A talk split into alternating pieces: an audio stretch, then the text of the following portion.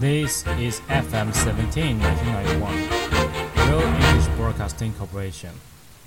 Hi, this is DJ Guy. Today we are having Michael Murphy here.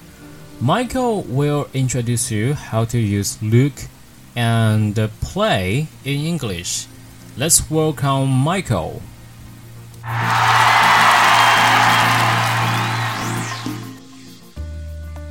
Good evening once again. This is Michael from the Zhanjiang Real English Academy. Today I would like to talk a little bit about a couple of things that you can do to improve your English. Specifically, one area that often causes Chinese speakers of English to sound a bit peculiar or unnatural to native speakers is the use of words that make sense when translated from Chinese but not when used in English. For example, it is very common in Chinese to talk about look. Well, the word indeed, there is a word look in English. Unfortunately, we cannot look TV or look movies or look books. We use three different words. We can look at scenery, such as you look at things that are far away. You watch TV or movies, so anything that where you sit down and you're just looking at something while it's playing in front of you, then we would say watch. Whereas if you have a book, you are reading the book. Just a simple thing. Another one that sometimes confuses foreigners in China is the use of the word play.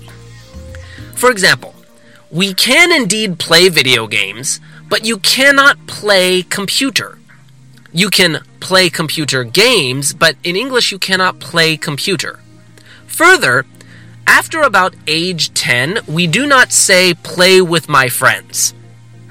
In English, if you say play and you are a high school student or a university student, play actually refers to something that boyfriends and girlfriends do when they are alone. So you might want to be careful saying, I'm going out with my best friend to play.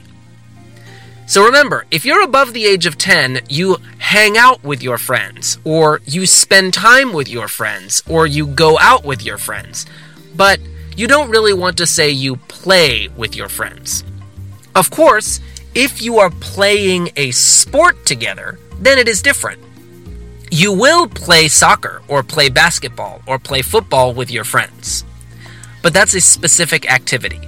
If you're just going out in general to have fun with your friends, remember, you're not playing unless you actually mean it. All right. Thank you very much, and I will talk to you again soon. Take care. Bye bye.